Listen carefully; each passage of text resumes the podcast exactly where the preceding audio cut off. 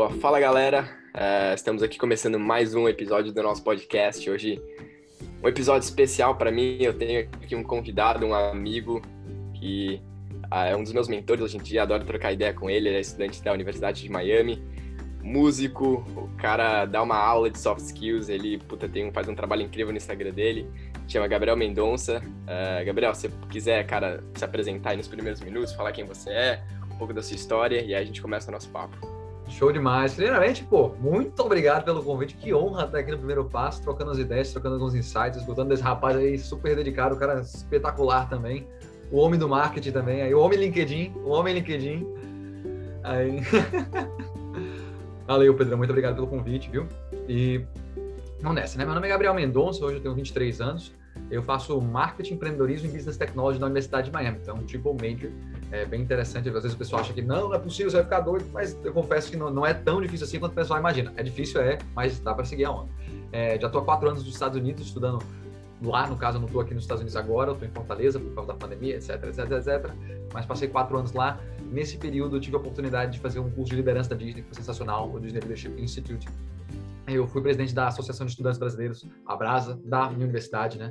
Durante dois anos também, a gente era no começo 30, 40 é, estudantes registrados brasileiros, saímos com 130, e a equipe que sucedeu, que eu acho que isso é muito importante na liderança também, né? Você é presidente, depois você passa a tocha. Né? Você passar a tocha muito bem é tão importante quanto você segurar a tocha. E aí, pô, isso foi uma parada muito legal que aconteceu também, a equipe nova ficou lá muito boa, muito legal. E recentemente, aproximadamente um ano atrás, um ano e três, dois meses, três meses atrás, eu comecei uma página no Instagram falando sobre liderança. Ah, tal, depois dessa experiência toda de presidência e tudo e tal, disse, putz, vou fazer uma, uma parada a respeito disso. E aí comecei o Gabriel.lidera no Instagram. E aí no começo falava só sobre liderança e tal, só que tem um lance. Ninguém acorda assim, hoje eu quero ser um líder, tal, não sei o quê, papapá. Não é todo mundo que tem um cargo de liderança para aplicar as dicas e as táticas que eu estava trazendo para as pessoas. E aí eu pensei, putz, o que, o que é que realmente eu quero ensinar, o que é que realmente está trazendo dor para as pessoas e, e para o mercado também, né? E aí eu percebi que a, a, a falta que tinha nas pessoas para elas serem líderes, para ter uma liderança de maior resultado, de maior performance, era justamente a falta de soft skills. Fiz, por que eu não amplio esse nicho? Assim, liderança também é uma soft skill, né? Então você deixa lá dentro. Acabou que o Gabriel Ponto Lidera, que falava só sobre liderança, começou a falar também sobre soft skills. E aí hoje tem post quase todo dia lá. Eu tenho uma equipezinha de estagiários que, que me ajudam, a gente produz um bocado de conteúdo. E recentemente eu lancei de forma aberta o meu primeiro produto lá dentro, porque é uma parada sensacional. É, um Skill Master, que é uma plataforma de desenvolvimento de soft skills. Lá dentro você pode aprender todas as cinco soft skills essenciais: né? produtividade, inteligência emocional, criatividade, comunicação e liderança. E aí tem umas, tem umas eu, depois eu falo um pouquinho mais a respeito do que é que tem lá dentro, mas é, é bem inovador assim e depois eu explico para vocês. Mas o grande lance que eu trago é que às vezes a gente tem as ideias e não faz, né? A gente tem as ideias e não faz. E aí, nesse negócio do Skill Master, eu lembro que eu tive essa ideia, que a ideia era fazer áudios guiados para desenvolver soft skills, né? Peguei e falei com o pessoal, não sei se vai dar certo. Eu falei, eu quero testar, quero testar. Aí eu fiz um lançamento pequeno, pô, Pedro. Fiz uma coisa tipo.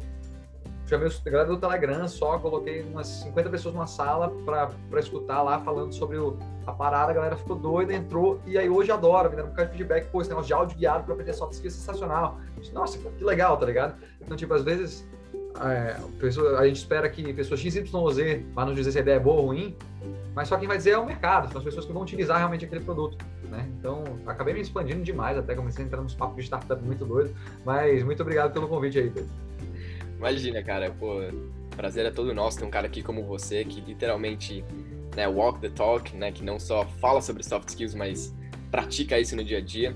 É, mas acho que pô, seria interessante a gente começar, né, por ordem. Você falou, né, você é de Fortaleza, você foi para os Estados Unidos para fazer faculdade. Conta, cara, um pouquinho desse seu, desse seu processo de adaptação, né? Acho que a capacidade de se adaptar é uma, é uma habilidade muito importante hoje em dia, né? Cada vez mais num mundo que, que muda né, constantemente, as pessoas que se adaptarem mais rápido, é, as tendências vão, vão sair na frente. Então, cara, conta um pouquinho da sua experiência é, eu adoro falar sobre isso porque eu também vim aqui para os Estados Unidos, então adoro compartilhar essas ideias. Mas conta você assim, cara. Você chegou com seu inglês bem bom? Você chegou é, conhecendo pessoas? Como foi esse, esse começo desse processo para você?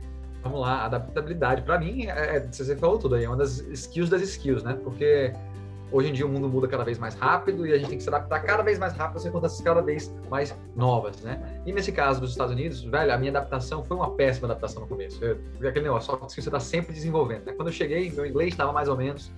É, eu estava namorando na época, e aí, no relacionamento à distância e tudo, tudo isso prejudica a cabeça do ser humano. Você fica com, em um local, mas com a cabeça em outro. E aí eu deixei isso me prejudicar, deixei eu me auto-sabotar. E aí acabava que eu, em vez de sair, às vezes, para conhecer pessoas, para me envolver com pessoas, ficava em casa, no, fazendo call com a gatinha e tal, não sei o que, não sei o que. Lógico que não foi culpa dela, que eu não me adaptei bem, foi culpa minha, né? Mas eu, eu não queimei a ponte, eu não fiz voo e voo. Minha maior dificuldade, meu maior problema foi que eu fui com o pé atrás, eu fui tipo meio que, ah, eu vou aqui, vou passar um ano, vou ver o que, é que vai dar esse negócio aqui, qualquer coisa eu volto depois, tá A minha vibe era essa, e foi um pensamento totalmente errôneo, né? Você tem que queimar a ponte mesmo nesse momento, você tem que ir e ir para dar certo. E aí, no meu primeiro ano, no meu primeiro ano, foi um ano assim meio conturbado, assim, tá ligado? Sem estar conhecendo uma galera boa, assim, ainda estamos tentando me encontrar. E uma grande dica que eu dou pro pessoal de adaptação, até quem quer estudar fora, quem quer morar em país de língua inglesa. Entender e falar inglês é um nível aqui. Existe um nível acima, que é você ser interessante em inglês. E eu achava que era a mesma coisa. E o grande lance da minha da, da adaptação, adaptabilidade, Pedro, que eu ia falar, é justamente um alinhamento de expectativa. Se tu tem alguém para te dizer, ó, é assim mais ou menos que tu vai esperar, é mais ou menos assim. Alguém já passou por aquele processo de adaptação antes? Pô, o que é que eu tenho que esperar lá? Se eu tivesse tido isso, de repente não tinha sido tão doloroso. O que, é aconteceu? Eu cheguei lá achando que era o, o, o pica da do inglês. Chegava lá, ia chegar lá e manjar e tal, falar com todo mundo, tá, tá, tá, tá, tá.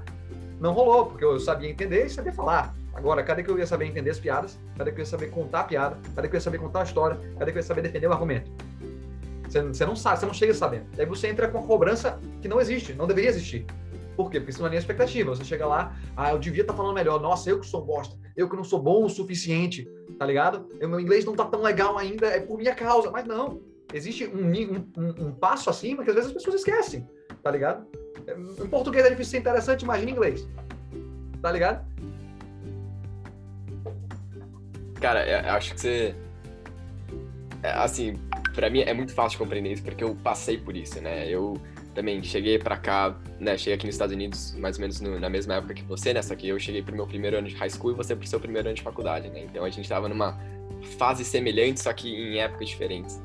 E eu senti just, justamente essa essa dificuldade, né? Porque, pô, né, fiz aula de inglês no Brasil, então tá tranquilo, né? Sei ler, sei escrever. Assiste aula em inglês sem problema, escuta inglês, consome conteúdo em inglês tranquilo.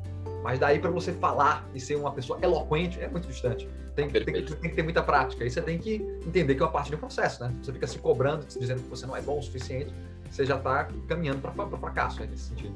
Perfeito. Não, e outro ponto acho que você tocou que é muito válido, é justamente isso, né? Hoje, você olhando para trás, você vê que você possui, você desenvolveu essas habilidades na prática, né? Acho que esse é um ponto muito válido, né? De sempre é, da gente se tocar, porque todo mundo pensa que é talento, que as pessoas nascem com o dom, né, de ter essas habilidades socioemocionais, e para mim é isso é a maior mentira do mundo, né?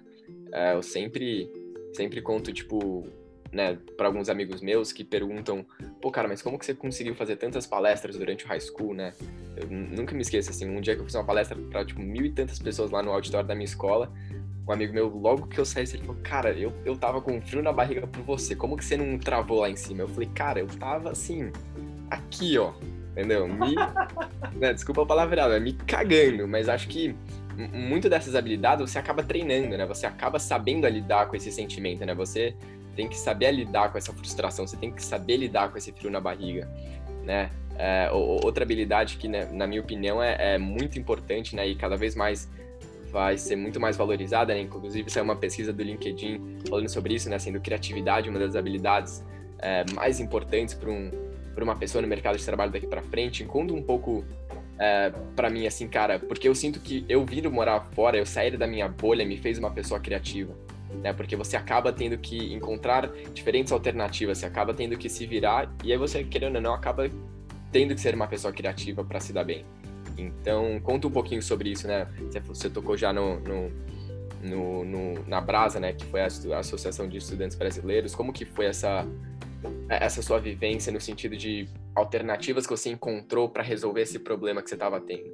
Conta um pouco para gente. Vamos lá, vamos lá. Eu quero, vou tocar nesse outro ponto que você falou também de falar em público, que eu acho que já, já emenda na, na, na criatividade também. Uma, uma, falácia que eu acho que é interessante, lógico, você vê, vai falar para mil pessoas, você fica nervoso, não tem como você não ficar nervoso, você fica trancado. Mas, às vezes, as pessoas ficam com essa sensação de quanto mais pessoas, mais nervoso eu vou ficar, porque tem mais julgamento, entre aspas, né? Mas qual é o grande lance, a grande sacada que eu acho? Uma das melhores técnicas para você, apresentador, ficar relaxado no meio de uma apresentação é justamente o humor. E qual é a melhor forma de você fazer humor? Piadas ruins. Você solta uma piada ruim, se ela der, der errado, ninguém ri, você pode zoar da sua própria cara que você fez uma piada ruim e que ninguém riu. E aí todo mundo ri, descontrai, você se descontrai, todo mundo se descontrai. Se você fizer uma piada ruim e uma pessoa ri, todo mundo ri, porque é aquele efeito auditório, né? Todo mundo, uma pessoa riu, todo mundo kkkk. Que nem quando você vai assistir um show do Barbichas lá no, no, no, teatro. Pode ser qualquer besteira que eles falam, se uma pessoa riu, todo mundo gargalhou, todo mundo morreu de rir. E aí, é, aí que entra a criatividade também, né? Pra você saber fazer essas piadas, saber fazer esse humorzinho, trazer essa quebra, às vezes, desse excesso de formalidade que você tem em uma palestra, para você se relaxar e para o outro relaxar também. E aí qual é o grande lance? Se você tem uma plateia maior, a chance de ter uma pessoa ali que tem um senso de humor péssimo que nem o seu, é muito grande. Quanto mais pessoas, chance de uma pessoa rir. Uma pessoa riu, todo mundo riu, acabou. Checkmate, tá todo mundo tranquilo, tá ligado? Então essa é uma técnica que eu gosto muito aí, um hackzinho que pode ajudar você a falar em público. E aí, voltando para criatividade, né? É, criatividade, a gente tem essa sensação de que é coisa de artista, que é uma parada de quem tem alguma habilidade visual, uma coisa porque, tipo, uma coisa é você ter ideia, outra coisa é você traduzir a ideia em uma forma visível, seja ela um desenho, seja ela um texto, seja ela até um, um programa. E o grande lance é que você não tem que ser obrigatoriamente a pessoa que coloca a ideia no papel, no sentido de ter a habilidade manual, prática, para transformar aquilo em realidade. Você tem que ser a pessoa que organiza para aquilo acontecer. Você pode terceirizar aquilo, cara, eu tive uma ideia muito doida de um negócio que vai ter um visual assim. Arranja alguém para tornar aquilo realidade, tá ligado? Mas qual é o grande lance?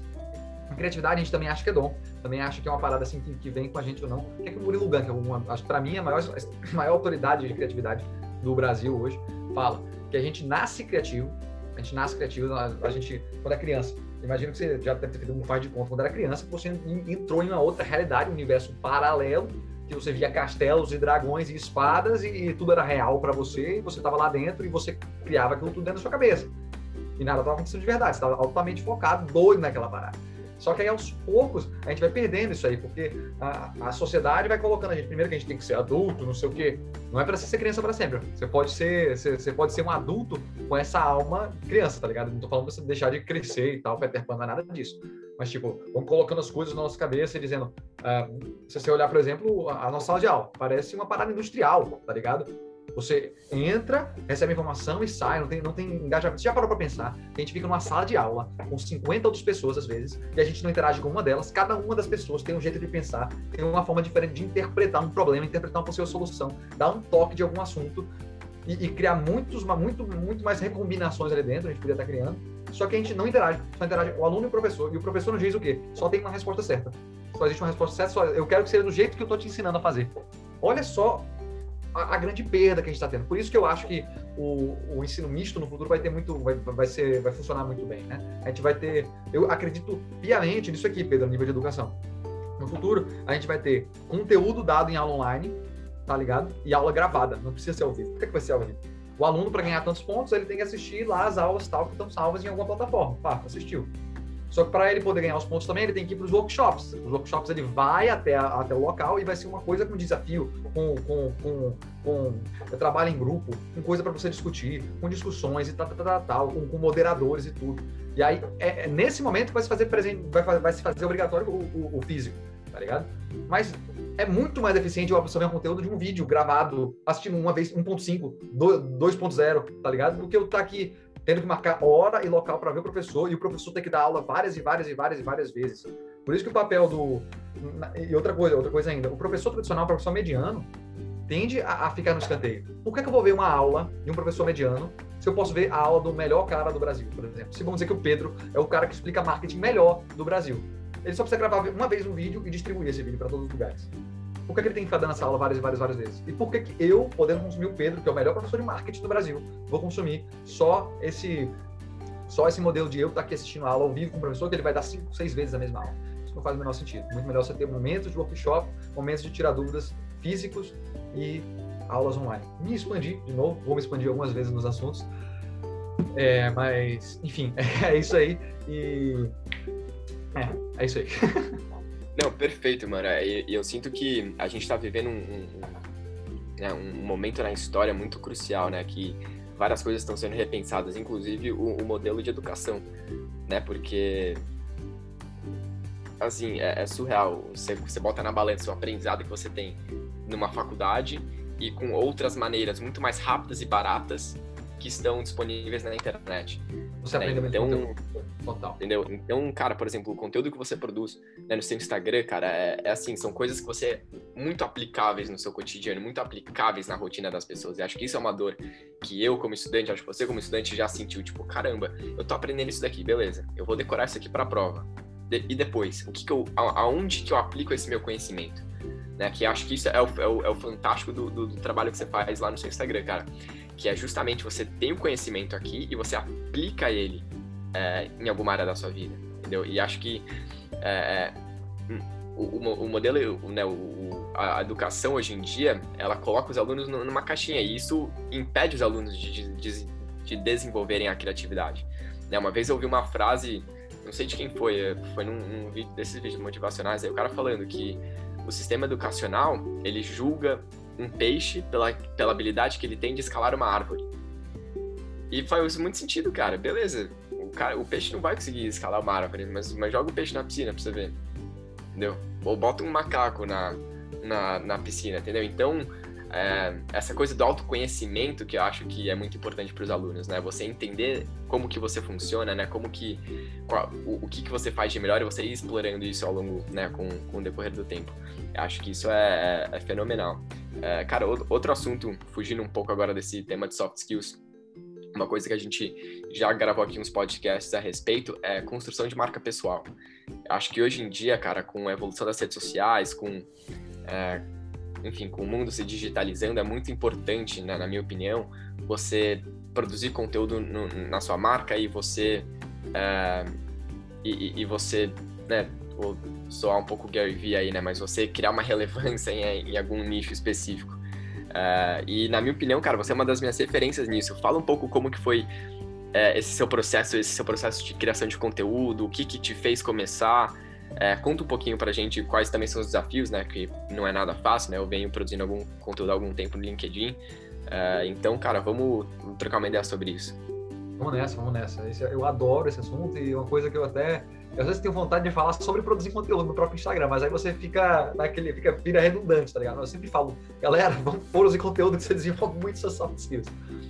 É, primeiro, a primeira coisa que as pessoas têm, geralmente, eu, sempre quero convencer as pessoas a produzir conteúdo, porque eu acho muito bom e é muito desenvolvimento.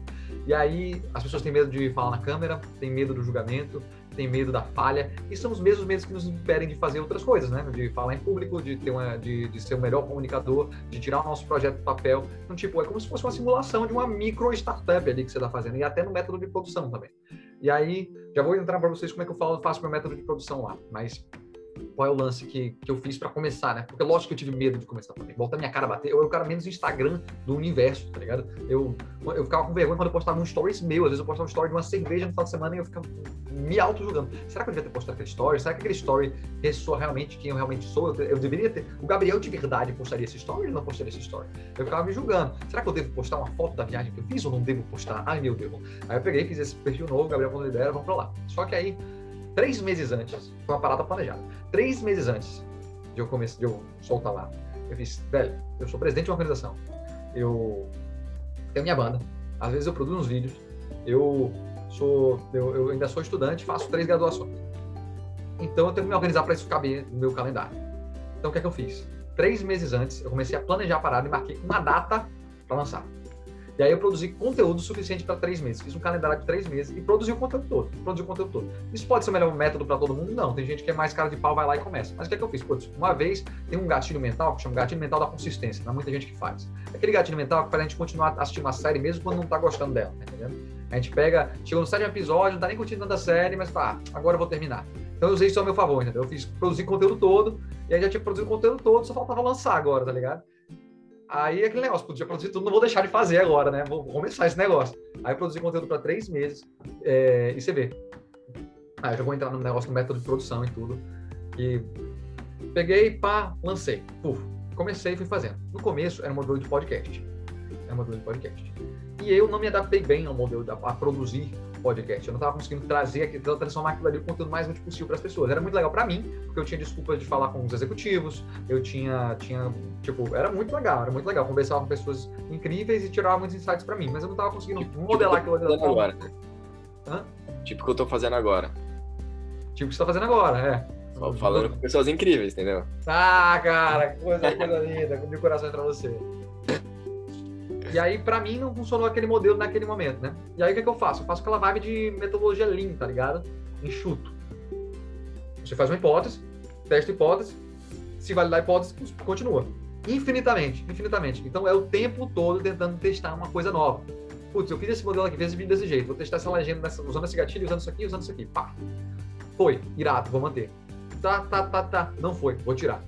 Então é sempre assim, testando, testando, testando. Velho, eu comecei aí, fiz tipo quase seis meses só dessa vibe de podcast, gravando. Peguei professor de marketing para fazer, professor de marketing que fala em português, inclusive. Olha que doideira.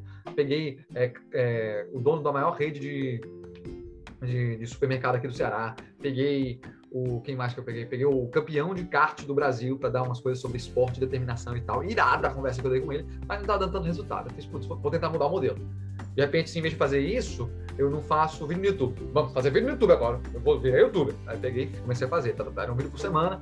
E aí eu fazia um, o conteúdo no Instagram todo relacionado para puxar para o YouTube. E aí eu ia puxar para o YouTube. Na época, do jeito que eu estava fazendo, usando aquelas técnicas que eu estava fazendo, não engrenou também. Era muito pouco. Era muito devagar. Eu, meu Deus do céu. E agora? Como é que faz? Aí vamos pensar em outra coisa. Ah, de repente, se eu começasse a fazer live e aí, live, velho. Live é um frio na barriga da porra. Porque você, no começo, você vai estar tá mal. Não existe possibilidade de você começar a fazer live e vai ter 200 pessoas. Não existe isso. Era live para 4, 5 pessoas. E olhe lá. Às vezes você tá falando 4, 5 pessoas, você sabe que uma é sua mãe, a outra é sua avó, e aí a outra saiu. Tá ligado? Então, tipo, você fica. É, é tenso, mas é aquele negócio, você não pode deixar o medo da falha, o medo do julgamento te pararem, tá ligado? Você tem que dar aula para duas, três pessoas, como se estivesse dando para 200 pessoas, tá ligado? E é foda psicologicamente. Eu lembro das primeiras lives que eu ia fazer, eu fazia um roteiro para fazer uma live de meia hora pá, não sei o que, irado, maneiro, pá. E aí a pessoa entra, a pessoa sai, a pessoa entra, a pessoa sai. Você vai você fica na sua cabeça, ah, eu não vou deixar essas coisas externas me afetarem. Eu não preciso da validação alheia da minha live ser boa. Ah, eu não dependo disso. Começou a live, aí tem duas pessoas, três, quatro, cinco, seis. Aí você, aí você aqui na sua cabeça, torcendo, vem mais, vem mais, por favor, por favor, por favor. E aí você vai começar a falar rápido porque tem que entregar o conteúdo. E aí começa quando você vê, tá acabando o roteiro já, não tem nem 10 minutos de live. E aí entra a pessoa, sai a pessoa, e você, puta que pariu, e agora? O que eu vou falar? Uh, ah, mas aí, enfim, é uma doideira. Mas aí você vai fazendo essas paradas. Primeiro, você se acostuma com a falha, com ter menos pessoas, se acostuma com o erro, porque é aquele negócio, o ciclo da inovação, né? O lance é você errar, é, evitar, lógico, minimizar o risco e errar rápido e errar barato. para você ver o que não funciona e sempre tentando coisas novas, né? E aí fui testando, testando, testando, testando. Me encontrei com o modelo de live em determinado momento parei com os vídeos no YouTube, fiquei só live, live, live, não deixo os live salvos. Inclusive, pessoal, Gabriel Ponto de Ideia, toda terça-feira, 7h30, tem live, tô esperando vocês para a próxima live, hein, galera? E aí, putz, funciona super legal, funciona super legal, é muito quente você com as pessoas, o pessoal batendo papo, tirando dúvida e tal, não sei o quê. E foi uma forma até de me sentir mais próximo de pessoas no meio desse ambiente de quarentena, tá ligado? Mas funcionou. Cara, fantástico. E eu sou suspeito para falar porque, pô, eu né, eu lembro desde o primeiro dia, né, que você anunciou lá no seu Instagram pessoal que você ia começar uma página diferente e tal. Eu falei, lá vem. Né, e, eu, sabia que ia ser incrível, eu sabia que em algum ponto, né, ia realmente dar certo, mas o, o, mais importante que você falou, né, nesse ponto que você tocou, é, acho que é do, de você testar, né? Quando você vai começar algo, você não tem um mapa da mina na sua frente, né? E, e isso vale o mesmo para produção de conteúdo né? Então, né, puxando agora um pouco mais para o meu lado, quando eu comecei a fazer os conteúdos no LinkedIn, uh, eu mandava mensagem para os meus amigos assim, oh, vai lá curtir meu post, tá ligado? Tipo, pô, dá uma moral, entendeu? Vai lá dar uma comentada e tal, entendeu? Tipo, porque, mano, você passa lá um tempão pesquisando, você tenta montar uma copy bonitinha ali e tal, e aí, puta, tem, sei lá, um like, dois likes, aí você fala, caramba, tipo... É. Aí, né, você fica se julgando, né? Mas o mais importante é isso, é você ir testando rápido para você aprender o mais rápido possível. Então, particularmente no meu caso, é, eu fui testando, por exemplo, hashtags no, no, no LinkedIn, fui testando diferentes tipos de conteúdo, então é, textos mais longos, textos mais curtos, vídeos, fotos. Eu fui testando anexar o, o artigo que eu estava falando a respeito dentro da minha legenda, é, testando conteúdos em inglês, em português. E aí, conforme o tempo, eu fui vendo os que foram dando mais certo e eu fui escalando. E foi justamente o que você falou. Eu comecei lá atrás, é, tentando com essa pegada de podcast. Para mim tava legal, para para mim tava, né, eu tava conhecendo pessoas bacanas, batendo papos legais, mas o resultado disso não tava sendo bom, né? Então, como que eu consigo adaptar isso, né? Como que eu consigo é, moldar e, e, não acho que não é nem mudar o que eu tô fazendo, mas é direcionar aonde a, a atenção das, das pessoas está, entendeu? Aonde que isso vai dar um, um retorno maior, porque o, o, o esforço é igual. Não sei se você sente isso, mas o esforço que você está fazendo antes produzindo para o YouTube e agora, por exemplo, as lives, é, é muito parecido. Mas o retorno que é muito maior, né? Então, eu acho que isso que é o mais interessante, né, de, dessa coisa de produção de conteúdo na marca pessoal. Que, que, isso é um outro acha? ponto ainda, velho, que você falou aqui, que eu fiquei pensativo. Tipo, no meu caso, não era igual o esforço, isso é muito doido. Porque é uma, é uma questão de otimização também, tá entendendo? Como é que eu posso construir isso para tudo, não só para conteúdo. Mas como é que eu posso construir um conteúdo que vai me gerar menos horas de trabalho e vai me potenciar, vai me dar mais resultado? Essa que é a grande questão, tá ligado? O YouTube eu tinha que editar os vídeos. A live eu monto o roteiro e apresento, tá ligado? Então, tipo, putz, é, é, varia. E aí o, o lance da otimização. E não é como se a gente fosse começar uma parada agora, a gente fica querendo que seja chegue já otimizado, assim, ah, não vou gastar tempo nenhum para fazer essa parada e tal, não sei o. Não, tem que investir o tempo, tem que fazer a parada. O copy é muito importante. Saber escrever bem é muito importante. E às vezes tem umas limitações na nossa cabeça. Olha que doido isso aqui, essa história. É, eu sempre fui ótimo aluno. Nunca fiquei em recuperação na minha vida, sempre fui notas ótimas. Mas teve uma vez, eu sempre tive caligrafia ruim, né? E teve uma vez por causa de uma redação mal escrita, com, não de qualidade do texto, mas de qualidade da legibilidade, eu tirei tipo um 3, tá ligado? E aí isso me botou de recuperação, tá ligado? E eu fiquei desolado, acabado, tá ligado? E aí, eu, por causa dessa, dessa questão, eu sempre fico, eu não sou, não sou bom em ler, não sou bom em escrever, não consigo escrever, não tenho capacidade de escrever. Você cria essa crença dentro da sua cabeça. Às vezes não fui eu que coloquei, foi alguma outra pessoa que colocou lá, que sua nota é baixa em redação, sua coisa é ruim, isso é coisa ruim, isso é coisa ruim, isso é coisa ruim. Só que aí quando eu cheguei no, no meio digital e comecei a escrever, tipo, e vai, você vai aprendendo sobre copy, vai vendo que não é só você sentir a parada e colocar para fora, lógico que tem uma parte disso também, mas você vai otimizando os textos e tal, você putz, eu escrevo bem hoje, faço uma copy legal. Eu escrevo, o meu, o meu post com o maior engajamento da semana é o TBT de quinta-feira. Que, que, que é um, não é nada mais que uma foto minha e um textinho, e a galera comenta do texto, acha muito massa, não sei o que, não sei o que, não sei o que. Então, tipo, às vezes, as crenças que a gente tem de nós mesmos, a gente tem que se questionar se foi a gente mesmo que colocou lá. E aí, essas crenças limitantes, às vezes não são nem reais, tá ligado? Às vezes a gente testa, aprende um pouquinho. Pode não ser uma coisa que você tem talento, mas pode ser uma coisa que você é capaz de fazer, tá ligado? Cara, perfeito. E eu gosto muito desse ponto, principalmente da cópia, né? Porque o, o tipo de conteúdo que eu venho produzindo no, no LinkedIn é 90% texto e 10% ali a foto ou o vídeo que eu acabo compartilhando.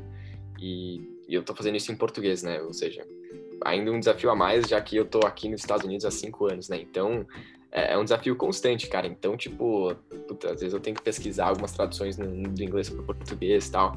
É, mas o mais importante, acho que legal é você contar esses bastidores seus, né? Porque hoje alguém que entra lá no seu perfil e veja as lives lá, pô, com bastante gente interagindo e tal, não, não sabe o backstage, né? Não sabe as histórias por trás, né? Não sabe, puta, os perrengues que você já passou para chegar ali naquele naquele formato de conteúdo que é o mais é, ideal para você, né? Que é você Por hora, né? Pode ser que eu encontre outro formato mais otimizado ainda, ninguém sabe, é um mistério.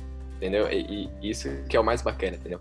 É, mano, se você pudesse agora dar algumas dicas de, de como que as pessoas conseguem, né, principalmente os jovens, desenvolver um pouco das dessas soft skills, dessas habilidades socioemocionais, né, que acho que tem muito em relação a, a, a, né, a conexão de pessoas com pessoas, né, o, o, o, eu, uma vez eu vi uma frase também que falava que as pessoas vão ser contratadas por hard skills e demitidas por soft skills, né? Ou promovidas por soft skills, ou seja, que são habilidades mais de, de humano para humano, né? Porque tudo que hoje é muito matemático, muitos números, a tecnologia vai avançar tanto que daqui a algum tempo é, os robôs vão substituir, né? Inclusive numa live sua ontem, o, o convidado Davi falou justamente isso, né? Trabalhe como um robô e seja substituído por um. E é, é a mais pura verdade. Então, como que você acha, num, num, num momento de pandemia, é, que tá todo mundo, enfim, é, em casa, as normas de distanciamento sociais, o que, que você fez nesse momento de pandemia? Porque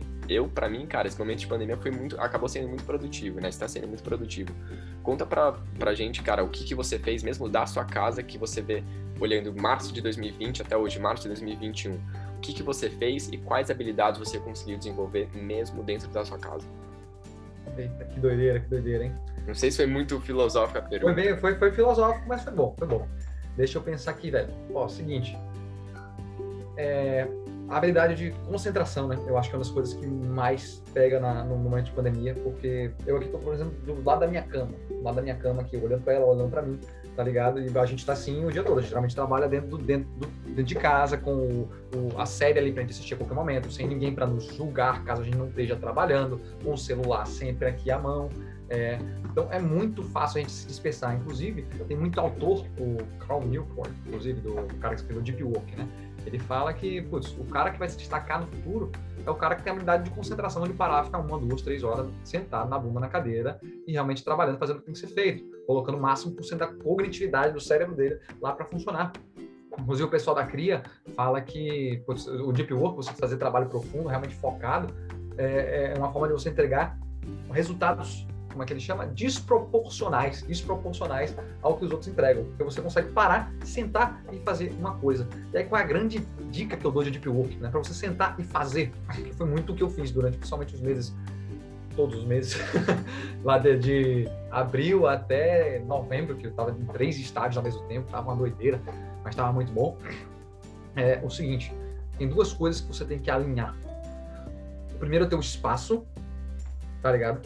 se você tiver um espaço que não te convida a trabalhar, que não deixa fácil você trabalhar, você não vai conseguir não se distrair. Tipo, aqui eu tava reparando hoje, velho. Eu tenho o meu monitor, ele tá do lado esquerdo, aqui de onde eu tô vendo, onde eu tô, meu monitor, meu segundo monitor. E se ele tivesse do lado direito, eu podia só virar ele pro lado da minha cama e eu poderia assistir série a qualquer momento deitado na minha cama, na minha cama. A razão que eu não faço isso é porque ele está posicionado de uma forma que eu não consigo facilmente pegar e assistir minha série. Aqui tudo no meu quarto aponta para eu vir aqui, sentar, fazer meu ritualzinho, que é fazer meu chá ou fazer meu cafezinho e começar a trabalhar. Eu faço rituais de, de, de planejamento de semana. Não sei se você trabalha dessa forma com o Google Calendar, essas coisas, mas para mim faz uma diferença enorme. Porque qual é uma das grandes, uma das coisas que mais gasta energia para o ser humano? É tomada de decisão. Então, no momento que você chega, senta para trabalhar e tem uma, uma quantidade enorme de coisas para fazer, você vai decidir o que você vai fazer, você está gastando energia, tempo e concentração com isso. Se você no dia anterior ou ainda no domingo você pega e tira e planeja a semana toda, planeja três dias para frente, você não senta para pensar o que vai fazer. Será que isso aqui é mais importante? Será que aquilo é mais importante? Não, você senta e faz. Então, a primeira coisa é você organizar o espaço, e a segunda é essa, no caso, organizar o seu tempo. Né? Também outra coisa, não adianta você pegar para fazer deep work numa hora que você sabe que vai ser interrompido. Né? Você tem que colocar deep work numa hora que, que faça sentido para você. Hoje, minhas horas que fazem sentido de deep work é das 10 às 12 e das 2 às 4. Geralmente, no começo da manhã eu resolvo pepino, urgências que aparecem, tal, tal, tal, resolvi tudo, não tem mais nada urgente aqui que apareceu, que brotou no meio do nada, beleza. Tchau, notificações. Eu brinco com o pessoal, joga o celular na parede, tá ligado? Tipo, desliga o celular, desliga as notificações. Eu gosto muito de método Pomodoro, né? Você colocar 25 minutos no relógio e aí você criar micrometas, né? Terminar esses 25 minutos, o que é que eu quero ter realizado? Porque aí você trabalha de uma forma mais objetiva, mais intencional. Eu quero daqui a 25 minutos ter terminado isso. E aí você tra trabalha com sangue no olho muito maior, porque na realidade nós, os seres humanos não são nada mais nada menos do que gamers. Ah, mas Gabriel, eu não gosto de videogame. Gosta sim, tá ligado? Se você bota lá uma meta para você nos próximos 25 minutos terminar, você vai fazer o trabalho com outra perspectiva do que se você só fosse, ah, tô aqui trabalhando de boa e tal, não sei o quê.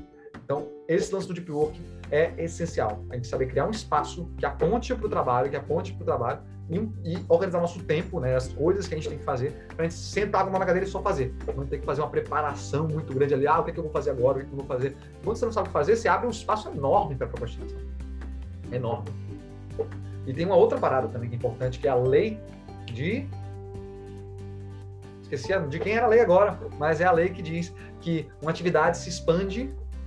Lei de Parkinson, é a lei de Parkinson. Ela diz que uma atividade se expande para o tempo alocado para ela. O que, é que isso quer dizer? Se você tem a sua tarde inteira para escrever uma redação, você vai demorar a tarde inteira para escrever uma redação. Se você tem meia hora para escrever uma redação, pode ser que você nem termine, mas você vai fazer o máximo possível naquele espaço de tempo. Por isso você tem que limitar o tempo. Eu, eu falo muito sobre isso. As limitações são grandes ferramentas para expandir o nosso resultado. Se a gente vou fazer isso aqui em 30 minutos, vou fazer isso aqui, só que vou fazer com sem, determinado recurso que eu usaria para ver como é que sai. Isso é até um exercício de criatividade. Você muda as suas limitações e muda o seu resultado.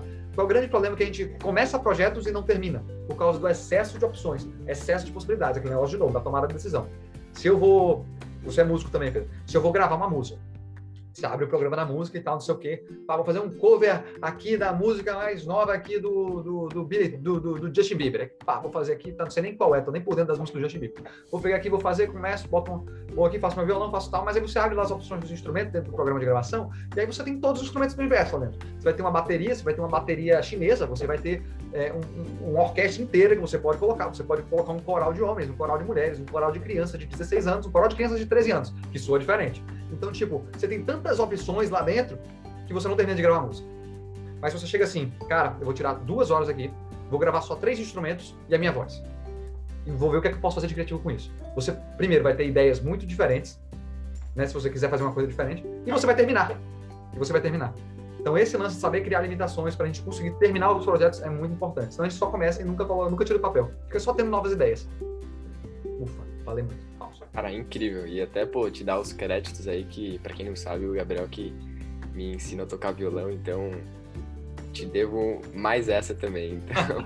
tamo junto, tamo junto. É, mas, cara, você tocou num, num ponto que também, para mim, foi muito importante, né? Você estar dentro da sua casa e ser produtivo, né? Ou até mais quando você tá fora dela. E no seu Instagram, cara, você passa várias dicas de alguns apps. É, você falou mesmo do Pomodoro, que eu, inclusive, cara, hoje eu não tenho mais o app, porque, enfim, eu tive que apagar os aplicativos que meu celular tava um pouco lotado aí de, de tava sem espaço, mas é, é essa, essa estratégia do Pomodoro, para mim, funciona muito bem, né, de você colocar um tempo limite para você fazer aquela tarefa, você, é, em inglês, né, reward yourself, você se auto-presentear. se auto, se auto-recompensa, se auto-recompensa. Auto vou dar uma pausa aqui quando terminar esse negócio, né? Quando terminar esse Perfeito. Pra mim funciona muito bem isso, cara. Inclusive, é uma, é uma coisa que eu faço até hoje. Enfim, acho que você falou disso quase um ano atrás, então é uma coisa que eu faço até hoje. Passa algumas dicas de alguns apps. Você tá falando, por exemplo, do Google Calendar para você organizar sua semana. É, quais tecnologias hoje em dia você usa para mapear um pouco da sua semana, o que, que te deixa mais produtivo, o que você acha que seria interessante você dar de dica aí? Lá. Então, é, tem algumas coisas que eu acho que é essencial para um ser humano ter hoje, seja de uma forma híbrida ou de uma forma digital. Eu super recomendo que você tenha algum tipo de digitalização na sua vida. Por quê? O físico, o físico, se eu pego, faço tudo no meu caderno. Posso fazer tudo que eu vou falar aqui para você, ou que eu falei, tudo no caderno. Aqui não é um caderno, vou segurar, tudo bem. no caderno, posso fazer no caderno. Mas se eu faço no caderno, ele não está acessível para mim todo dia. Se eu saio de casa sem o caderno, não é o caso, não está saindo de casa. Mas se eu vou para algum lugar e não levo caderno, eu me perco. Você sabe aquele famoso, a, a tia que fala assim, Ai, eu sei minha agenda, não sou ninguém, não sei o quê, papapá. Ai, eu esqueci a minha agenda em casa, Gabriel, eu não sei se vou poder comparecer ao seu evento. Tipo, você não sabe, você fica perdido. Mas com, com as coisas híbridas ou digitais, você tem tudo na palma da sua mão o tempo inteiro. O tempo inteiro. Não só para você consultar, mas para você registrar. Uma, uma, eu não vou entrar em detalhes nisso, mas no ciclo da criatividade, uma das partes importantes é a incubação. Incubação é o momento que você vai ter a eureka, fazer, nossa, tive a ideia. E qual é o grande problema? A gente incuba, tem a ideia e deixa ela embora. E aí depois esquece. E a gente é orgulhoso, acha que vai lembrar da ideia, mas não. Tem a ideia e a ideia vai embora. E a gente tem que registrar a ideia. Se a gente tem alguma forma para a gente registrar aqui dentro, que fique salvo e que vá para a nuvem direto, a gente não perde a ideia. Então, qual é o lance que eu trago? Eu acho que você tem que ter, se eu estou certo, são quatro coisas aqui. Uma, você tem que ter um sistema de gestão de tarefas. Tem milhões de apps de gestão de tarefas que você pode usar. Hoje eu uso o Todoist como eu te falei, eu gosto muito de metodologia enxuta, né? De vocês sempre melhorando, otimizando. Cada três meses quase eu mudo o meu, meu app que eu estou usando para ver qual é o que funciona melhor comigo. Hoje, eu e minha equipe usamos o Todoist. Muito legal. Ele tem algum sistema, algum sistema de inteligência emocional lá dentro. Se eu, se eu coloco, por exemplo, que todo dia eu quero ir para fazer exercício. Então, se eu escrevo lá dentro, exercício todo dia, ele já sabe automaticamente, já transforma aquilo ali numa atividade recorrente e todo dia ele vai dizer que eu tenho que fazer exercício, vai aparecer lá para marcar. Isso é muito legal também pode botar pessoas lá dentro e tudo tal. Isso é para você gerir suas, suas tarefas, saber o que você vai fazer, o que você tem que fazer e você classificar as tarefas, né? Isso aqui tem mais prioridade, isso aqui tem mais prioridade, isso aqui é rotina, isso aqui não é rotina, isso aqui eu vou precisar de work, isso aqui não vou precisar. Beleza, tirar. Primeira coisa, gestão de tarefas. Segundo, você vai ter que ter uma coisa para gerir o seu tempo, né? E aí tem duas coisas que você pode fazer. Uma, Google Calendar, gosto muito, né? Eu acho essencial, inclusive, fico doido sendo Google Calendar. E outra é traqueamento de tempo. Cara, traqueamento de tempo é polêmico, mas pode ajudar. O que é tratamento de tempo? Você tem um app toda vez que você vai entrar em uma sessão de trabalho, vou começar a trabalhar, vou botar aqui, estou fazendo isso. Você vai lá, tá, tá, O que é, que é legal disso? Quando você chega no final da sua semana, você sabe exatamente quanto tempo você gastou em quê. Aí você sabe se está gastando tempo demais em uma coisa ou tempo demais em outra. Qual é a outra vantagem? Quando você está trabalhando e está marcando algum cronômetro, você se sente tipo na obrigação de trabalhar com toda a sua intenção lá dentro. Você não se sente com espaço para procrastinar. Então você tende a trabalhar um pouco mais intensamente. Qual é a desvantagem? Você pode, você pode vir a, a, a ficar mais ansioso por causa disso, né? Você está sempre no cronômetro, está sempre no tempo. Aí você chega um dia que trabalhou para caralho, trabalhou um bocado, chegou morto, e aí só somaram seis horas de trabalho. Aí você fica, meu Deus do céu, como é que pode? Não sei o quê, tá, tá, tá, tá. Porque essas horas contadas, a gente não está contando um intervalinho de tomar um café, a gente não está tomando, não está contando o tempo todo, não é a jornada inteira, é só a parte que você está realmente trabalhando. Então é uma coisa que pode valer a pena, pode valer a pena, mas eu colocaria ali meu, ficaria, tipo, testaria, via como é que você se adaptava. Eu já não faço mais, eu não fiz muito tempo, me ajudou muito. Penso em voltar em algum momento, mas agora não estou fazendo, tá ligado? Outra coisa que você precisa é, de alguma forma, de gerir as suas anotações, né? O teu caderno, caderno, caderno de escola, você, você tem alguma anotação, Pedro, aí, tá acessível de um caderno seu do nono ano? Você não tem. Não tem, aí não é fácil. Se você quiser encontrar essa anotação, rapaz, boa sorte. Ah, e se você quiser encontrar uma anotação específica, de uma matéria específica de determinada. Se você quiser encontrar. Eu preciso. Rapaz, eu preciso saber sobre ciclo de Krebs agora. Você vai, você, vai, você vai ter que achar o caderno certo. Você vai ter que ir lá no caderno procurar. Em, muito difícil. Por isso você tem que usar um app. Aí tem milhões de apps. Eu uso dois, principalmente. Três. Depende do, do tipo de anotação que eu vou fazer. Eu uso um para anotações gerais e ideias, que é o Google Keep, K-E-E-P super acessível, super rápido, não tem tempo de carregamento para você abrir ele no, dentro do Chrome, é super rápido. Você tem ele, ele fica linkado no cloud no seu celular, então que você mexe no seu celular já aparece lá no, no seu Google Chrome aqui também, super rápido, super eficiente. Você pode etiquetar as coisas com diferentes temas e tudo, você, é, é, muito bom.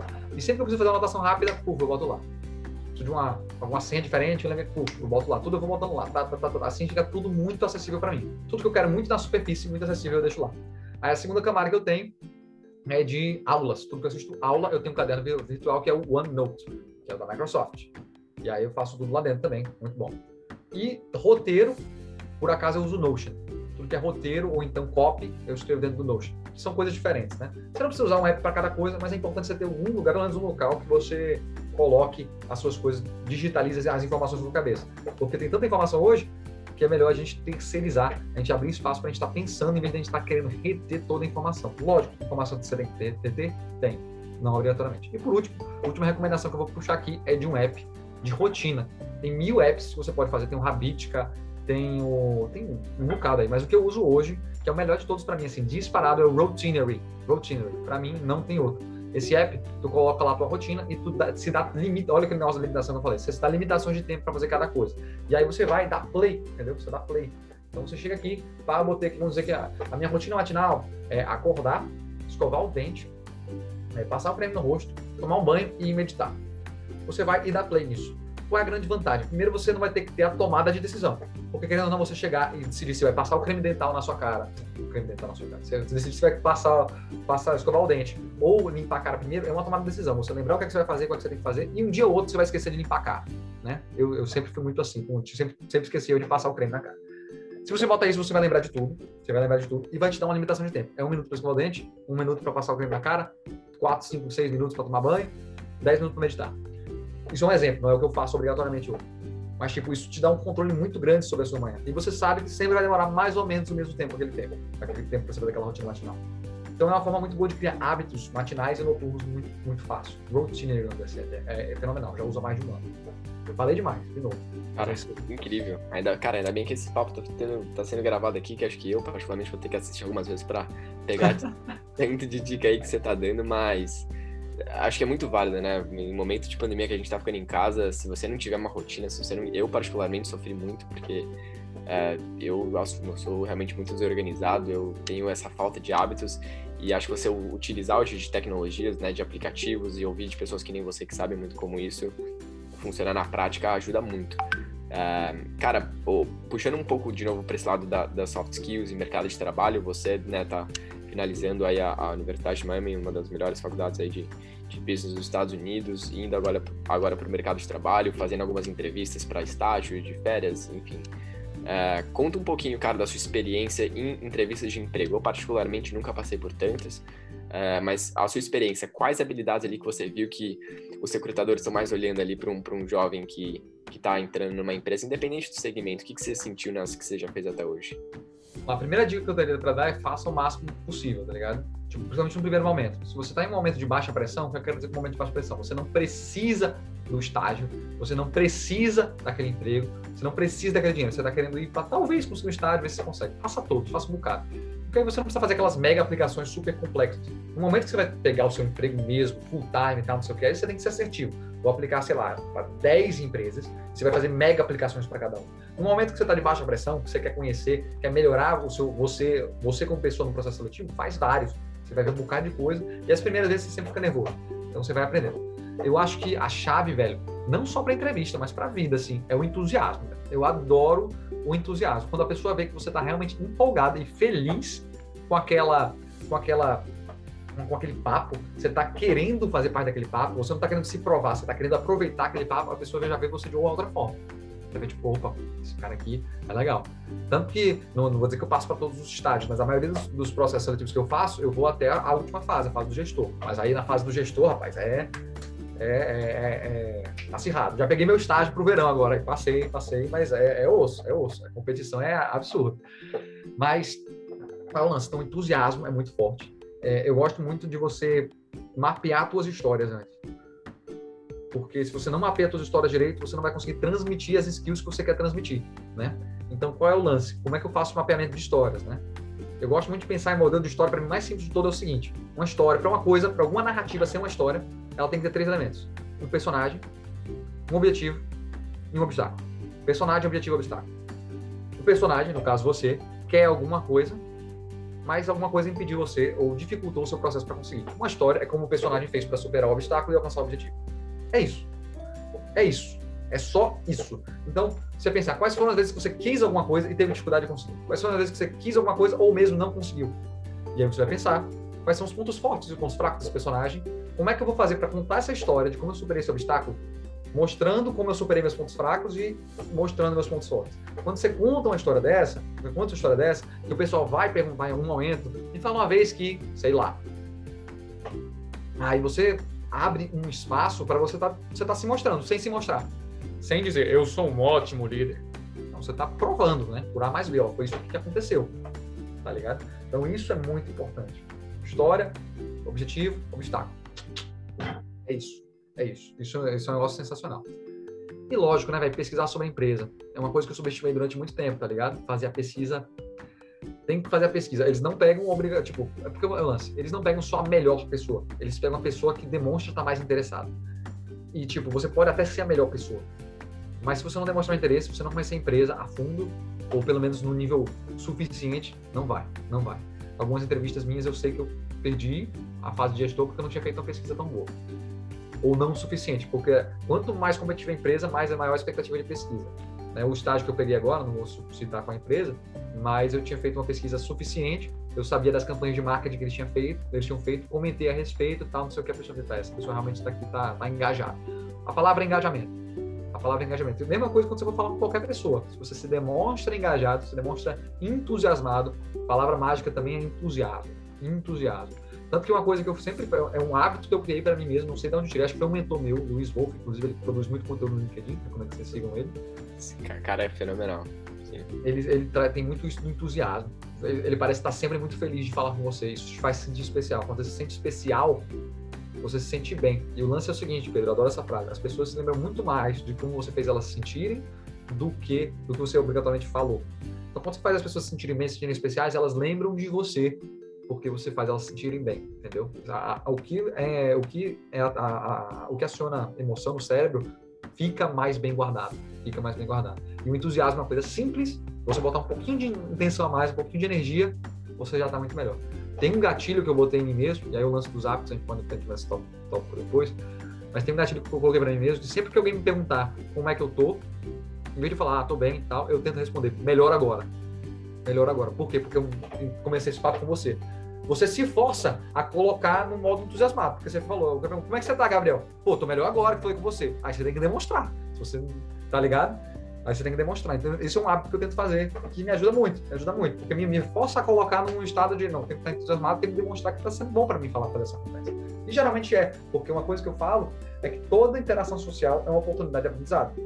Quando a gente começa a olhar as interações sociais dessa forma, a gente começa. E aí não é para tentar sugar as pessoas, é para tentar fazer as pessoas falarem do que elas gostam. E as pessoas gostam de falar do que elas sabem, né?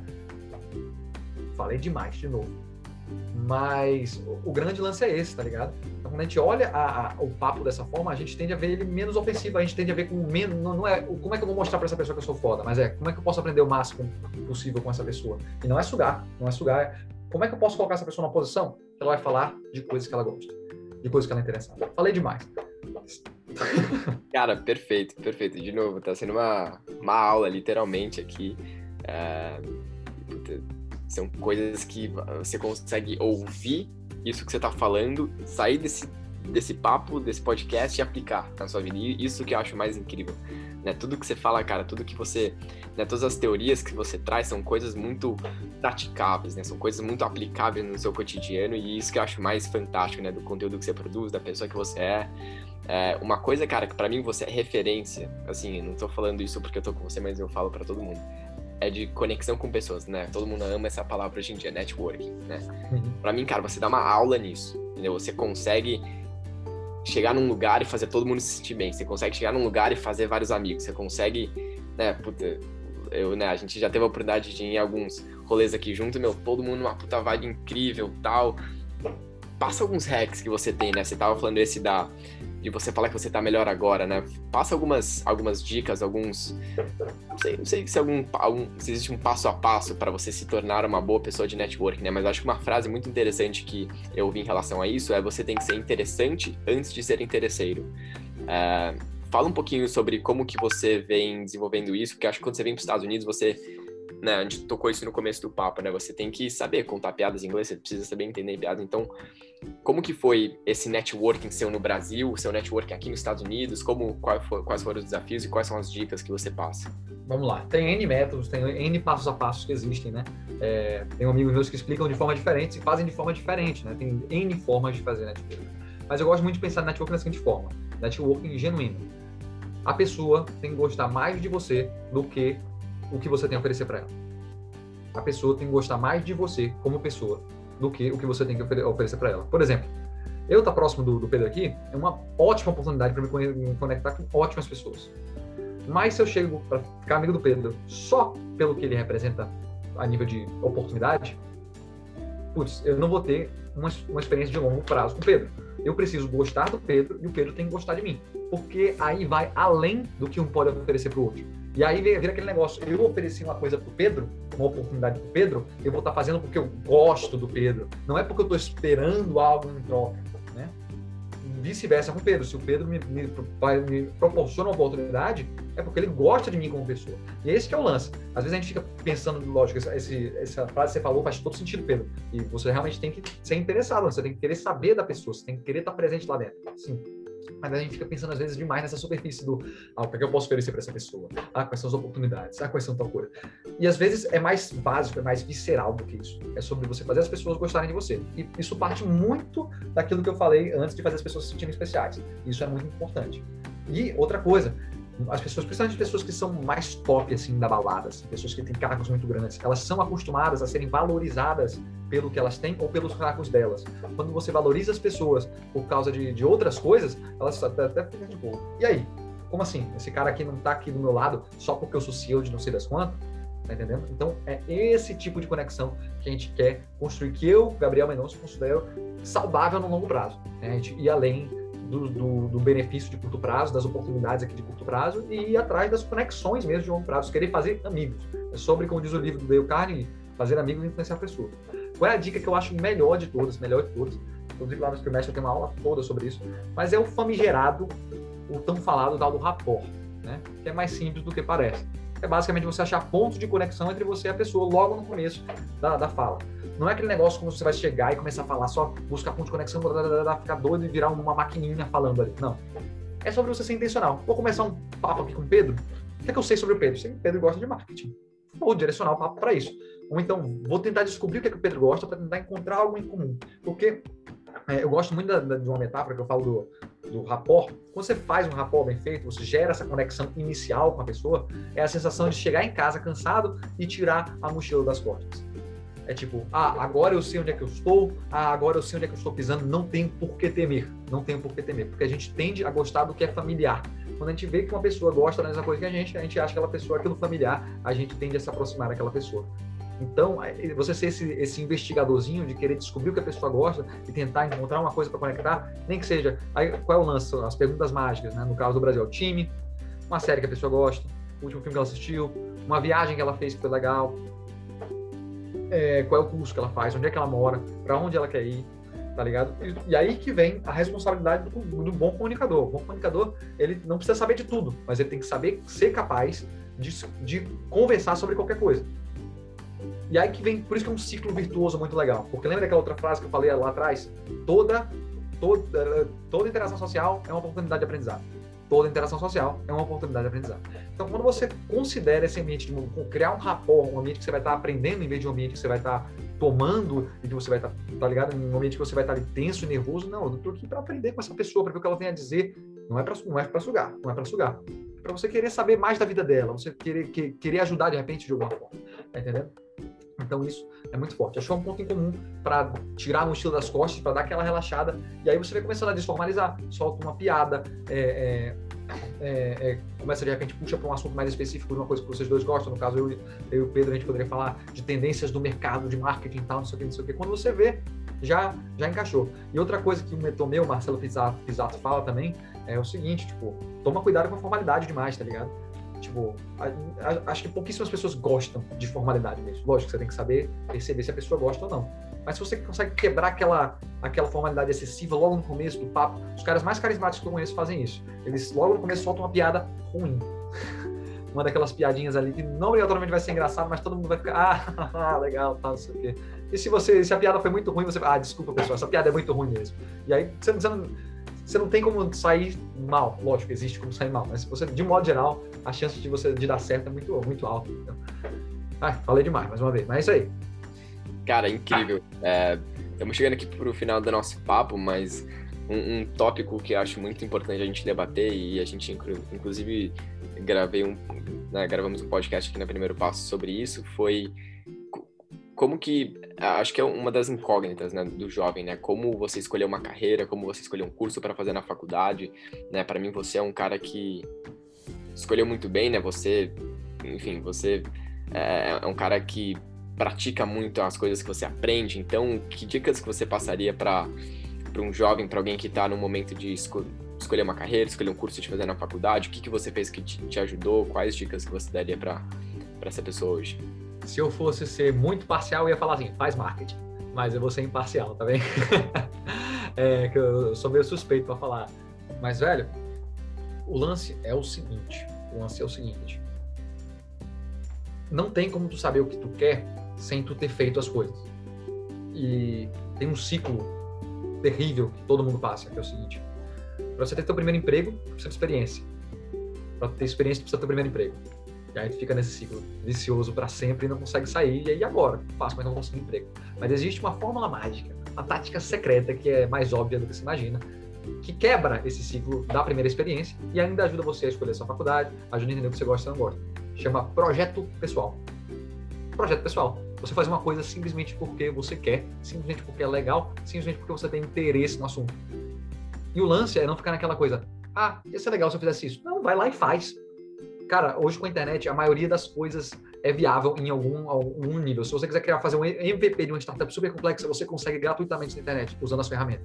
Você mete um Zapier, que é um aplicativo que encaixa um, um outro app no outro, aí coloca um MailChimp, aí coloca uma base de dados, mas você mexer em base de dados, aprende no YouTube, tipo, tudo é aprendível. E eu, graças a Deus, comecei a fazer isso muito cedo. Né? Eu, com 12 anos, comecei a produzir vídeo. De, vídeo. Com 12 anos, eu sabia mexer no After Effects, que é coisa que às vezes a gente no mercado de trabalho não sabe fazer que é o programa de edição de efeitos especiais e animação, tá ligado? E aprendi no YouTube, de graça. Não conta para ninguém, mas eu craqueava os programas, eu craqueava os programas, tá ligado? Tem uma palavra que eu gosto muito americana que a gente não tem uma tradução para cá, chama resourcefulness. Que é você está cheio de recursos. Você tem gente que você fala assim, fala: "E aí, Gabriel, dá certo?" Você diz: "Vixe, não sei, quem sabe não dê". Tem gente que você pergunta: "E aí, vai dar certo?" Rapaz, não tenho a solução ainda, mas eu vou procurar totalmente diferente. E geralmente tem uma solução. Dificilmente um problema não vai ter uma solução. Pode ser uma solução muito cara, pode ser uma solução inviável, mas as soluções existem. E a informação está aí. Ah, mas, Gabriel, hoje está na era dos cursos online, eu não vou encontrar tal, não sei o que, não sei o que. Galera, a diferença do curso online é que é um curso direcionado. Você geralmente, o curso, de, é, o curso online é passo 1, passo 2, passo 3, passo 4. Mas se você é jovem, se você está dando o seu primeiro passo, tudo, piadas ruins, é isso aí, é nóis. se você está dando o seu primeiro passo, aquele negócio que o Pedro falou, né? Eu vivo as coisas que eu ensino, né? Piada ruim saiu aí. ah, é.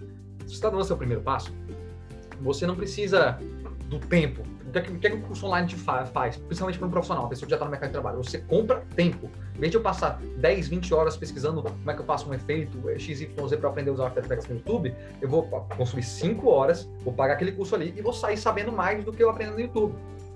O grande lance é esse entendeu? A gente paga pela organização e pelo tempo que a gente economiza, aprendendo geralmente de uma pessoa na qual a gente gosta, entendeu? O grande e outro lance é esse, de alguém que a gente gosta, tem esse lance. Então, velho, é... e uma outra coisa do curso online também que é muito doida, a gente paga pra gente mesmo, na realidade, né, Pedro, também. A gente paga para a gente se comprometer. Eu preciso fazer isso, então vou comprar um curso. Às vezes você já sabia tudo que tinha no curso. Você precisava de uma desculpa para chegar, sentar e executar. Isso é muito doido, tá? Isso é muito doido. Então, é isso. Faz, executa, executa, executa, executa, executa. Tem uma ideia doida, bota a ideia na prática. Conversa com os amigos. Aí é que eu ouço, né? Às vezes não é todos os amigos. Conversa com o Pedro, manda mensagem no, no LinkedIn no Pedro. Como é que eu posso visualizar isso? Manda uma mensagem para mim. Tem um bocado de gente que manda direct para mim. Gabriel, eu tô com esse projeto aqui, não sei como é que eu vou tirar do papel. Eu falo, cara, faz isso, isso, isso, isso, pensa assim, assim, assim, e sai. O lance é que não tem que ser perfeito, não tem que ser o ideal. Tem que ser o suficiente, tá ligado? Para tu aprender. É isso aquela frase, né? Feito é melhor do que perfeito. E acho que, né, quando você vai começar um projeto pessoal, é. Se você não tem isso na cabeça, meu amigo, nem começa, porque senão você vai se frustrar pra caramba. Você mas... vai se frustrar e aí fica com medo do julgamento. Ah, mas se eu fizer esse projeto e falhar, as pessoas vão me julgar. As pessoas estão fazendo o projeto? Não estão. Você que tá aprendendo. Aí você tá se preocupando com o julgamento ali? Você que tá aprendendo, cara. Sem dúvida. E, cara, é, é realmente incrível a oportunidade que, que a gente tem hoje nas nossas mãos, né? Tipo, meu, eu tenho um amigo agora que ele começou um business, que ele tá vendendo produtos na Amazon, assim, né? Fazendo aquela coisa da, do FBA e tal, tipo, como se fosse um dropshipping dentro da Amazon e tal. O cara tá vendo vídeo aula no YouTube, comprou alguns cursos online para se aprofundar mais no tópico, né? Algo completamente fora da faculdade. E aí, cara, ele começou essa semana, já tá fazendo algumas vendas, já tá aprendendo como rodar uns anúncios uh, de forma mais efetiva e tal. Então a gente tem uma oportunidade incrível, né? Então é o que você falou. Pensar em algum projeto pessoal, algo obviamente que vá de encontro ali com algum gosto pessoal seu, né? Por exemplo, o Gabriel com liderança, soft skills, obviamente, esse cara, se ele fosse começar um, sei lá, um curso, um, um curso online, ou produzir conteúdo em cima de, sei lá, comidas, né, culinária, ele não, não seria bem sucedido. Então, acho que é muito importante você... Você tá dizendo né? que eu não cozinho bem? É isso, Pedro? Que, que história é? Que história é essa? Eu, eu, eu não compraria um curso online seu falando, me ensinando a cozinhar, cara. Ah. Obrigado pela sinceridade. mas é, mas é, é uma das. Eu, inclusive, aprendi, cara, numa aula de business, né? Acho que autoconhecimento, né? Em inglês eles falam de self-awareness. É muito importante. E principalmente para o jovem, né? Para você dar realmente esse primeiro passo, né? Na sua carreira, você começar é, um projeto pessoal, né? Dentro ali de algo que, que você que você goste, né? Na produção de conteúdo é essencial você estar tá falando algo que você goste, que você acredite, né? Porque senão é, você não vai sustentar aquilo no longo prazo, né? Talvez ali no curto prazo você vai estar tá conseguindo produzir um conteúdo legal ali, mas né, se você olhar meses ali na frente, será que você vai ter a mesma motivação de continuar, né? De estar disposto a fazer essas mudanças, né? Fazer esses testes que o Gabriel, que o Gabriel mesmo contou. Uh, não sei se você quer adicionar um pouco mais, mas assim, acho que. É, só, só deixa eu dar uma quebra de objeção aqui antes da gente terminar, que eu vou, vou explodir se eu não falar isso aqui. É, em relação é uma das, é a maior objeção, uma das maiores objeções de, de para você começar a produzir. E aí, se você que está escutando aí agora, pensando em começar a produzir, escute com atenção isso aqui que eu quero falar para você. Seguinte, é, tem três formas de você, se comunicar na internet. Se posicionar, na realidade. Lógico, depende da forma que você for classificar, etc. Enfim, você pode pensar de três formas. A primeira dele é como líder de movimento. É o cara que é foda, que já fez um bocado de coisa, tem muito resultado, ele quer fazer uma diferença no universo. Quem faz isso é o Eric Rocha, é o Leandro Aguiari, é o próprio Gary Vee. São líderes de movimento. É o topo. Antes disso, você tem O produtor de conteúdo é o cara que consome muito conteúdo, sabe já, já pode ser, chamado de certa forma de um especialista. Eu me colocaria nessa posição, né? O cara que já tem uma noção boa. Se eu quiser falar com você três horas de soft skills, a gente fala. É, é, já, já produz conteúdo, pode, pode ou não ter um produto e tal. Ali é o produtor de conteúdo. Mas você não pode começar querendo ser líder de movimento nem produtor de conteúdo. Existe uma categoria abaixo que é a ideal para se começar e que eu comecei me posicionando muito mais dessa forma do que como eu me posiciono hoje. E se você quer falar sobre música, sobre culinária, sobre uma coisa que você gosta, mas você não é um especialista, você pode se comunicar dessa forma, que é como um mensageiro. Eu não sou o cara que sabe de tudo, eu sou o cara que traz conceitos de outras pessoas mais inteligentes que eu, mas eu adoro isso aqui, me comunico sobre isso, quero trazer para você isso aqui. Era o que eu fazia, hoje ainda faço isso, trouxe nome de autor para você, se, metade dos conteúdos que eu falo, geralmente tento trazer algum autor, autor, trazer alguma referência, tá ligado? Porque não sou eu o cara que fez a pesquisa, tá ligado? Eu sou um cara que eu sou muito bom em absorver o conteúdo e comunicar o conteúdo, tá ligado? Então você pode se comunicar como um mensageiro. Olha só que legal que tal autor falou. Olha essa dica maneira que eu aprendi tal coisa. Putz, tive essa dificuldade aqui para aprender tal coisa, mas olha só como é que eu fiz para aprender. Então você não precisa ser o especialista, não precisa se sentir o especialista. Você pode se sentir o herói ainda na jornada. Você não é o líder do movimento, é o cara que, que é o, o herói formado. Você é o cara que tá passando. Você ainda tá no Star Wars 1 ainda. Você ainda é o Luke ali antes de derrotar a primeira estrela da morte, tá ligado? Você não sabe nem o que é um sabre de luz direito. Sabe nem como é que faz para gravar um Reels ainda. E eu, eu ainda nem sei direito gravar, umas, fazer umas coisas fancy, eu não sei fazer direito no Reels ainda, tô aprendendo a usar. Então, tipo, relaxa, você pode ser um mensageiro antes de ser um especialista. Você não precisa ser um especialista para começar. Por quê? Olha só que é muito doido. Tem muito especialista sem audiência, e aí, especialista sem audiência não dá resultado no digital. Mensageiro com audiência dá resultado. Você não precisa ser um especialista de tal formação YX, YZ. O importante é você ter audiência. Para ter audiência, você precisa de tempo. Tempo ficou dada a mensagem. Cara, perfeito. E acho que vale para todo mundo que está ouvindo, né? Eu acho que muitas pessoas se sentem né, naquela pressão de, ah, mas por que, que eu vou produzir conteúdo, independente do formato, for texto, foto, vídeo, é, nesse tópico se eu não sou um especialista, né? E eu nunca tinha parado para pensar por essa perspectiva, né? De você, você, você, ser um mensageiro, né? E querendo ou não, eu acho que nos olhos dos especialistas, isso é até uma, uma boa coisa, um, algo bom, né? Então o cara vai ver uma, ali uma pessoa mais jovem, uma pessoa que não tem tanta experiência do mercado de trabalho, mas está ali é, disseminando conhecimento, que está ali tentando cada vez mais aprender.